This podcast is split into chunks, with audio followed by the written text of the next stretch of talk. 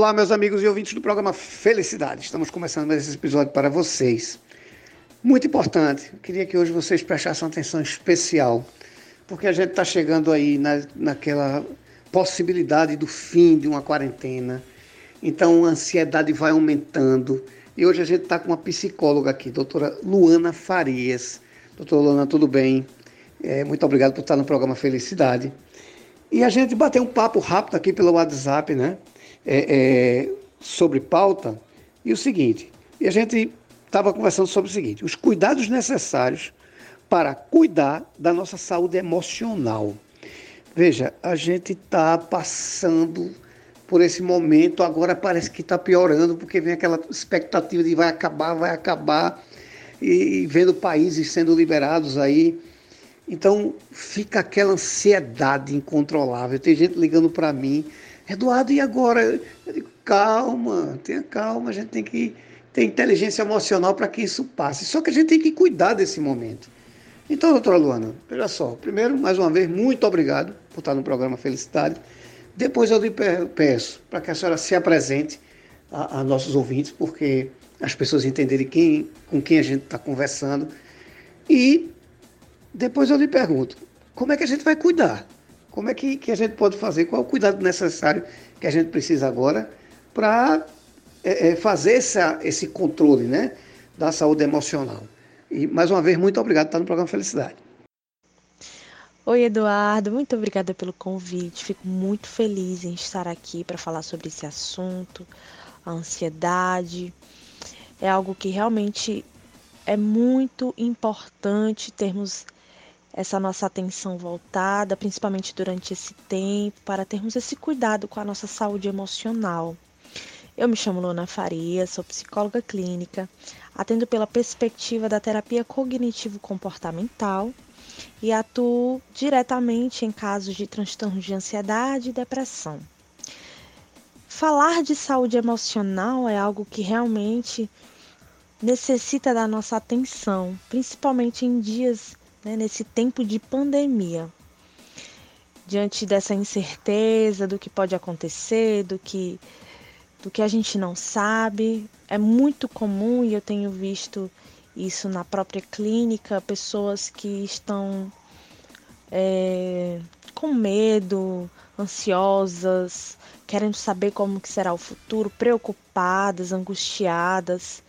E se não tivesse cuidado, é algo que realmente no futuro pode nos trazer mais traumas para além do Covid-19, né? fisiologicamente falando, dos acometidos.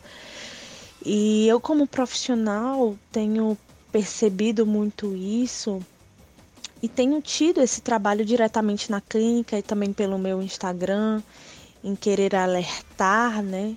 Levar algum tipo de informação para as pessoas, para ser compartilhado, para é, tirar esse tipo de, de preconceito ainda com a psicologia também. E eu acho bastante interessante e pertinente, importante falarmos sobre isso, porque a saúde emocional, as emoções são aquilo que nos coloca em movimento, são aquilo que, são aquilo que nos coloca, que nos impulsiona na vida.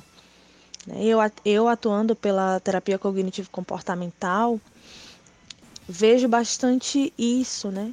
A questão do pensamento, comportamento, os sentimentos, as emoções. E para que nós tenhamos consciência do que as emoções são capazes de nos, de nos impulsionar, até onde, nós precisamos conhecê-las. Quando falamos de emoções, falamos também dessa regulação, deste aprendizado. As, as, emoções são algo que nos acompanha desde a nossa infância até o fim da nossa vida e é algo que realmente precisa desse tipo de atenção. Porque se aprendemos desde pequeno a regular esta emoção de forma disfuncional, como nós falamos muito, é, durante a vida adulta, até a terceira idade, né, que agora chamam de melhor idade, é, essa emoção ela pode nos levar a alguns tipos de comportamento que pode não nos fazer muito bem, possamos, podemos, perdão, podemos nos arrepender diante disso. Então, ter este conhecimento das emoções, e acredite, Eduardo, não é difícil de encontrar pessoas que já aí seus 55 anos, 60, que já tenham vivido uma longa caminhada na vida e que até hoje não conhecem direito as suas emoções. Existe é, essa regulagem, né? Porque a regulagem emocional está muito atrelada ao à educação, à cultura, então, é comum ser perpetuado um tipo de conhecimento emocional das antigas gerações, onde nós podemos ver, por exemplo, hoje não é difícil de ver, né? É, homens, eu digo homens porque ainda é o mais comum, de ver homens que têm medo, vergonha de exporem as suas emoções e acabam ali, né, reprimindo, né? Porque chorar é uma atitude de pessoa fraca. Não é difícil de ainda encontrarmos pessoas que falam isso. E não é difícil mesmo, sempre escuto diariamente essa frase na própria clínica. Então, a educação emocional, se assim podemos dizer, né, a psicoeducação das emoções, é algo muito importante para que no futuro possamos agir de forma sincera conosco, né? inteligência emocional, essa, essa, esse grande poder, essa grande capacidade de reconhecer e avaliar os seus próprios sentimentos e os sentimentos das outras pessoas também. O que nos leva à ansiedade, sim. A ansiedade, o medo, né? A grande maioria das vezes em que eu, na própria experiência clínica, posso ver as pessoas que passam por esse tipo de episódio é, de ansiedade é, relatam sentir um grande medo. E esse medo leva a um certo tipo de impulsionamento do comportamento, né? Fazendo uma retroalimentação da ansiedade. A ansiedade é importante trazer também que a ansiedade é um tipo de emoção normal, comum, que todos nós, seres humanos, temos. O que diferencia uma ansiedade comum, normal, presente em todos nós, de uma ansiedade disfuncional, uma ansiedade que chega a ser patológica, sim, causando transtornos de ansiedade, certamente se diz na intensidade com que ela é sentida. Como ela paralisa, o que ela causa em mim. Então, tudo isso tem, tem que ser visto com bastante atenção porque muitas pessoas, ainda assim, mesmo tendo todos esses tipos de sentimentos, todos esses tipos de reações físicas, né, tremores, falta de ar, palpitação, ainda assim se recusam a aceitar a ansiedade e aceitar que precisam de ajuda, né, diante de um preconceito que a psicologia, infelizmente, ainda tem, mas que também já está sendo muito desconstruída eu fico muito feliz em ver muitas pessoas jovens buscando a psicoterapia, né, quebrando com o ciclo de preconceito que muitas vezes no passado a gente via muito, né? E hoje, diante dessa demanda muito grande de ansiedade, que segundo a OMS, o Brasil é um dos maiores países com maior índice de ansiedade do mundo, né? E isso é bastante curioso. E nós, como profissionais, o que nós temos que fazer? Né? Eu fico me questionando bastante, porque nós devemos ser estes canais de divulgação de uma psicoeducação, sabe, Eduardo? Eu vejo muito dessa forma também de poder ajudar as pessoas, de poder levar informação. A inteligência emocional, essa saúde emocional que eu costumo dizer, é algo muito importante. É algo que muitas vezes a gente acha até simples, mas que quando percebido, quando colocado em prática, pode mudar a vida de muitas pessoas. Né? Nesse reconhecimento de si. Né? Eu costumo dizer isso, esse reconhecimento de si, das suas emoções, daquilo que nos coloca em movimento. A emoção, e isso é muito interessante, né? Eu sou bem suspeita para falar sobre isso, né? E eu também, Eduardo, acho muito importante salientar a questão da preocupação. É nós que somos seres extremamente estimulados o tempo todo nessa era contemporânea em que vivemos, de, muito, de muitos estímulos, né? Temos televisão, computador, tablet, celular, o tempo todo estamos sendo bombardeados de notícias. Né? E diante desse cenário em que vivemos, numa pandemia, frequentemente, se sentarmos na frente de uma televisão, estaremos ali o tempo todo vendo quantas pessoas estão sendo contaminadas, quantas pessoas faleceram, o que tem acontecido com a economia. Isso tudo vem ativando preocupações internas, né? que muitas vezes sim pode chegar a uma crise de ansiedade, por exemplo. Né? Eu, nesse tempo de pandemia, atendo, vejo pessoas tendo isso como muito concreto em suas vidas, a ansiedade diante daquela preocupação gerada já na pandemia. E é interessante ver que muitas pessoas também não se esquivam desse tipo de comportamento, né? De buscar novas notícias. E essa é uma das primeiras orientações dadas por mim. Qual é a necessidade real de você saber daquela notícia naquele momento? Qual é a necessidade de você saber quatro, cinco vezes por dia quantas pessoas faleceram, né? Isso é muito importante de se questionar, porque se nós diante da nossa impotência, né? diante daquilo que nós não podemos fazer, por que ficar nos preocupando? Não é se tornar insensível, mas é também ter uma responsabilidade emocional. Exatamente isso que você entendeu. Responsabilidade emocional conosco. Não somos uns seres sem nada de emoção né? Como nós já falamos até agora, somos pessoas dotadas de emoção e emoção que pode ser ativada. Então, quando nós vemos esse tipo de notícia, nós ficamos com medo, nós ficamos preocupados, angustiados. E o que nós podemos fazer? Nesse momento, o que nós podemos fazer é ficar em casa. Nesse momento, o que nós podemos fazer é seguir as, as orientações da OMS. É o que podemos fazer. E é nisso que eu costumo focar, Eduardo. Focar na preocupação certa. Se nesse tempo, né, em que várias pessoas estão trabalhando home office, né, passou ali um tempo de readaptação, onde passou um tempo parado e aí voltou agora, tá todo mundo ainda nesse processo. Foque a sua vida naquele tipo de, de preocupação que eu costumo dizer funcional, aquilo que você diretamente pode fazer alguma diferença.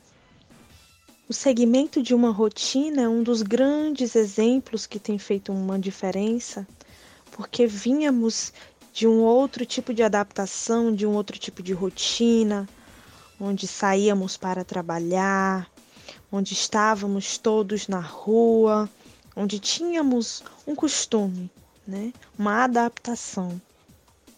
Então, hoje, nesse tempo de quarentena, de isolamento social, seguir uma rotina, é, nós entendemos completamente da dificuldade que é não poder sair, não poder às vezes fazer aquilo que você já tinha planejado, mas também entendemos, compreendemos e indicamos que sigamos as orientações da OMS.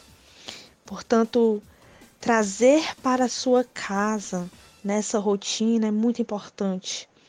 É, traçar aquilo que você gostaria de fazer, desenterrar algum desejo antigo. Sabe, Eduardo, eu acredito muito que todos nós conseguiremos passar, sim, que algumas pessoas tocarão de forma diferente ali na sua, nas suas emoções, principalmente na ansiedade, que, que é naquilo que eu me debruço, mas que sim poderá se reerguer, sabe? Depois desse tempo e em que eu fico muito feliz em ver que muitos profissionais, né, eu entro nas redes sociais, vejo bastante os profissionais se dispondo realmente, é, se colocando né, a serviço da população e é algo que realmente vai fazer a diferença. Então, se você sente algum tipo de sintoma de ansiedade, tem algum tipo de preocupação excessiva, demasiada, não hesite em procurar ajuda. Os profissionais estão aqui para ajudar. Nós teremos um maior empenho em ajudar você nessa saúde emocional, nesse tratamento da ansiedade, que infelizmente tem acometido muitas pessoas nesse tempo de pandemia, mas que nós acreditamos fielmente no poder que a psicologia tem, no poder que a ciência psicológica tem diante desse tipo de situação em que nós estamos vivendo. Doutora Luana, a senhora me deu uma aula, viu? É muito interessante que a senhora estava falando, principalmente essa questão da ansiedade. Eu sou psicanalista e tem muita gente me procurando por esses dias. Eduardo, rapaz, eu estou muito nervoso, como é que tá? Está perto de acabar? Tá, aquela tá ansiedade generalizada, né? E é, é, uma coisa que eu sempre digo, eu sempre procuro informar as pessoas, primeiro é o seguinte, olha, é, para e, e, começa a projetar é, o que você pode fazer agora e não o que vai acontecer depois. Então eu sempre digo isso, para, não te preocupa lá na frente, já por conta desse, que você falou, dessas notícias desenfreadas, não é que a gente sem uma perspectiva de acabar. Isso está muito ruim. Ao mesmo tempo, você falou uma coisa que me move inteligência emocional. Eu tenho um filho de 13 anos e quando ele fez 12 anos, eu coloquei ele no psicólogo. Não, não estava apresentando nenhum problema comportamental, até porque eu sou da área e iria identificar. Mas que eu queria que ele entrasse na puberdade, que ele entrasse na adolescência, é, sabendo quem ele era, que ele é. Então, eu tive a, a preocupação de, de, que eu sempre defendo, da terapia é, preventiva. Por quê? Porque eu estou indo buscar para ele a inteligência emocional. Ele está tão tranquilo quanto eu durante essa pandemia. Por quê? Porque como ele se conhece, ele já sabe o que ele acha que dá para suportar ou não. E quando não, ele, ele vem me procurar ou procura a mãe. Olha, assim, assim ele, ele consegue já se explicar com um ano de terapia. Então eu digo sempre assim, por uma terapia, todo mundo devia passar com essa experiência. E a terapia preventiva, para mim, ela é muito, muito importante, justamente para fazer com que você entenda o que é inteligência emocional, o que é o controle emocional. Se todo mundo tomasse essa medida, eu acho que a gente tinha um mundo aí 70% melhor, principalmente se estivesse na educação de base. Mas aí eu estou dizendo isso porque eu tenho uma pergunta para lhe fazer. A gente fala de ansiedade, ela é uma, um problema silencioso. E quando ele vem ser externado por quem está ansioso, é porque ele está no cume daquela situação. Ele chegou num ponto que ele não consegue, é insustentável ou é, é, é fácil de se notar. Mas, geralmente, as pessoas têm outras pessoas ao seu redor. Nem, nem todo mundo vive só. Aquelas pessoas que estão ao nosso redor, duas perguntas para lhe fazer. Uma, o que é que eu, quando notar que uma pessoa junto de mim está tendo uma ansiedade incontrolável ou, ou já apresentando um momento de ansiedade, qual o procedimento que eu devo tomar? Eu, como pai, como tio, como vizinho, amigo, o que é que eu devo fazer para tentar, é, é, quando eu identificar que existe algum movimento além do normal, né, uma ansiedade fora do comum, o que é que eu devo fazer ali do lado de quem está sofrendo com isso? E a segunda pergunta é: o que é que, na sua visão, quem está passando por esse processo queria que acontecesse, qual, queria, qual medida ele queria de alguém que estava do seu lado? Excelente reflexão, Eduardo.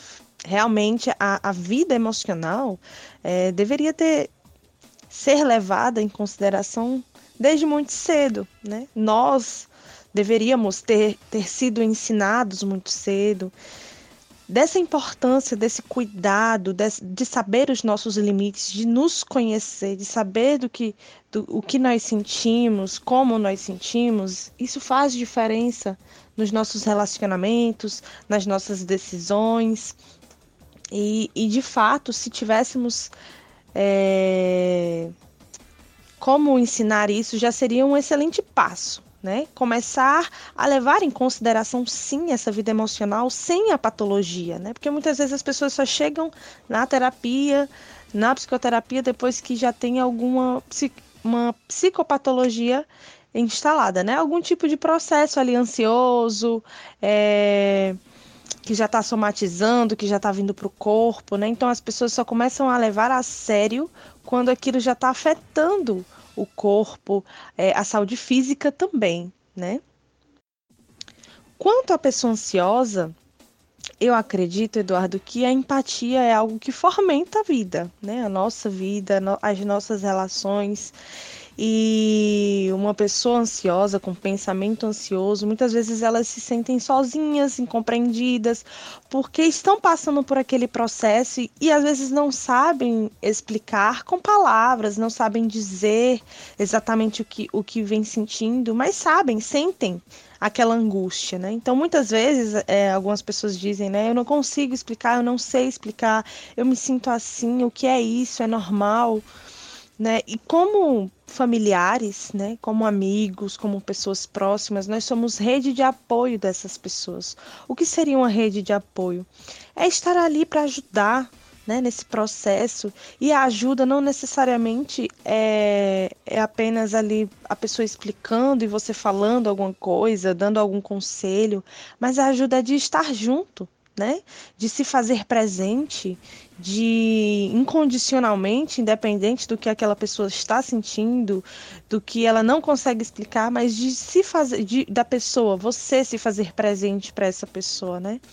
Acredito que isso faz muita diferença para a pessoa não se sentir sozinho, né? Você, você dizer, olha, estou aqui por você, eu não sei direito o que você está sentindo, eu imagino quanto ruim seja, mas estamos juntos né? E a partir disso ir caminhando, né? Sugerir sim uma, uma psicoterapia, né? Muitas pessoas, é, eu, eu, eu, muitas pessoas me procuram para não, para, não apenas para si, mas para os seus familiares. Né? Essa semana mesmo a menina veio falar comigo sobre a irmã dela. E eu achei muito belo, porque ela chegou para mim também não sabendo, não, não, não com muitos detalhes em dizer, ah, Luana, ela está sentindo isso, isso e isso.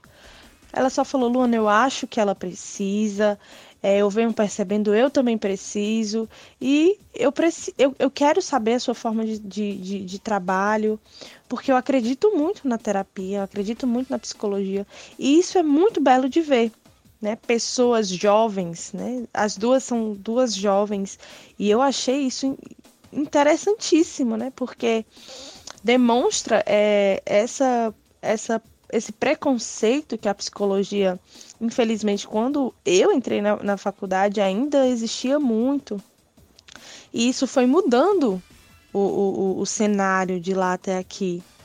Eu, eu venho percebendo essa, essa aceitação, ainda existe sim algumas pessoas que, né, que têm esse senso comum alimentado, né, de que psicologia é para quem está doente, para quem é doido, essas coisas que a gente não não é incomum de ouvir, né?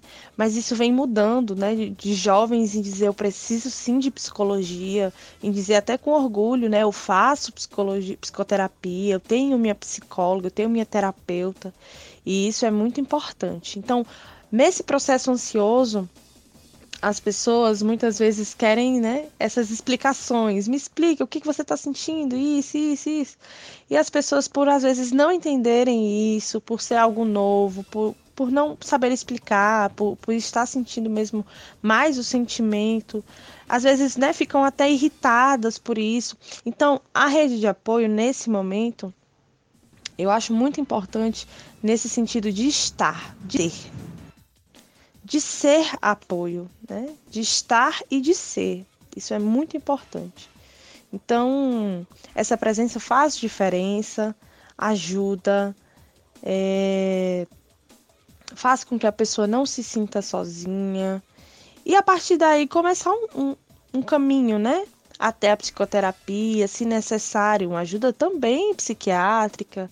É, a gente precisa romper com, com, esse, com esse preconceito que a medicação ainda tem.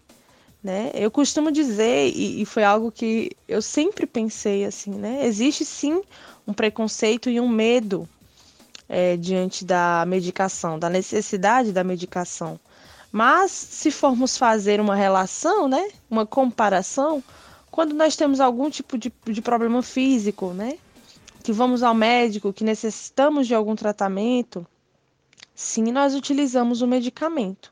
Assim também é com, com as questões de âmbito psicológico. Né? Muitas vezes é, são sim os pensamentos, são comportamentos, são ciclos que a gente vai vivendo e que, e que na terapia a gente vai reestruturar, mas existe essas questões de neurotransmissores que faz a diferença, sim, né? Quando nós falamos de depressão, estamos falando sim de um pensamento, estamos falando sim de uma crença central, mas também estamos falando estamos falando de algo muito é, além, estamos falando também de biologia, de neurotransmissores, de, de, de desequilíbrios que precisam sim ser, ser vistos, serem tratados e, e é isso, né? Assim como pessoas que fazem uso de medicamentos para, para tratamentos crônicos, existem pessoas que vão precisar sim,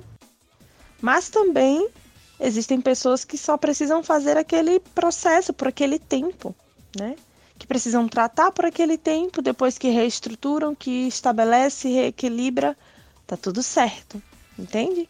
Então, eu acho que isso é muito importante também da gente falar, né, de romper com esse, é muito comum.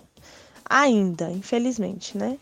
E eu compreendo que é um cuidado, que é uma preocupação, e, e sim, tem que ser visto com bastante cautela, né? então, eu costumo falar para os meus pacientes: se você precisar de um, de um psiquiatra, Vá num de confiança, é, procure com alguém que você já conhece, que você confia. É, claro que a gente faz alguns tipos de indicações também, mas é, precisamos romper com esse pensamento ainda de dependência de um remédio, de que tá bom, terapia até é fácil, mas se precisar de um remédio, aí não, eu não vou, né?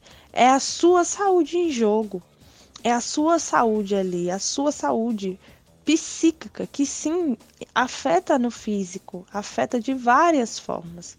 E isso a gente pode ver em diversos exemplos. Mas eu acredito que é isso, Eduardo. Essa presença, esse, essa rede de apoio, é, ser um familiar presente, ser um amigo presente, ser um amigo que apoia, ser um amigo que está ali, né? E a partir daí vão aprendendo juntos como é que é o processo da, da ansiedade, é, vamos atrás de um profissional, vamos tratar, né? e, e tudo isso assim, né, com, a, com a serenidade daqueles que, que acreditam que vai dar certo. Né? Isso não é um simples um, um, um, clichê de pensamento, né? Ah, vai dar certo. Mas é, a psicologia positiva também está aí para isso, né? De falar dessa, desse grande poder né, da positividade desse pensamento. Não, não só um pensamento positivo por ser, mas cientificamente comprovado também. Doutora Luana, veja só, é, é, é exatamente isso que eu, que eu digo sempre. Às vezes, a, a gente teve que chegar no momento que a gente chegou para as pessoas entenderem da importância do equilíbrio emocional, do, do psicólogo, do psicanalista, do, do psiquiatra, e sim do equilíbrio emocional. A gente chegou nesse momento. E eu costumo dizer aqui no programa, já devo ter dito várias vezes, de vamos profissionalizar nosso problema. Não é um problema que, que, que seja fácil de identificação. E também, quando a gente tem um profissional da sua qualidade, a gente sai de uma situação dessa mais confortável. Não é? A gente consegue administrar o problema e sim sair dele sem nenhum é, vamos dizer assim, sem nenhuma sequela, sem nenhum problema maior cercando essa situação. Mas para isso, a gente tem que ter um profissional. Como é que se dá uma consulta com a senhora e como é que a gente vai lhe encontrar para que a gente possa tirar dúvidas, contratar, trabalhar com você? Como é que isso acontece, doutora? Primeiramente, Eduardo, eu queria agradecer pelo convite, por sempre estarmos aqui falando sobre vários assuntos, né, no seu podcast, nesse programa, e hoje poder ter falado de ansiedade, algo que realmente me alegra, né, levar essa educação, levar esse assunto, essa informação para outras pessoas. Eu tenho meu Instagram, é o arroba Farias. Lá eu posto alguns assuntos muito interessantes sobre ansiedade, que é o meu foco de atendimento, e também sobre diversos outros assuntos. Estou sempre por lá, fazendo live, postando IGTV, publicações, enfim.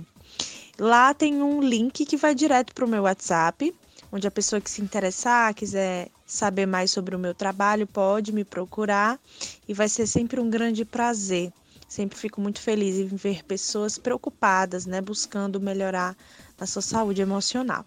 Muito obrigada, Eduardo. Minha amiga, eu queria agradecer você ter participado do programa. Quero que você faça sempre uso dele. Sempre que tiver uma novidade, quiser voltar aqui, quiser conversar, venha-se embora para cá, que o programa não é meu, não. O programa é nosso. Então, faço questão que você sempre venha para cá, traga pauta. Nosso pessoal de comunicação está ligado nas suas postagens e sempre que vê alguma coisa, vai aí da PRA para que a gente traga informação para quem está nos ouvindo. Quero agradecer do fundo do coração, separar seu dia para isso e dizer a você, faça uso do programa. E quero agradecer também a vocês em casa pela audiência, muitíssimo obrigado. Fiquem todos vocês com Deus e até o próximo episódio. Obrigado.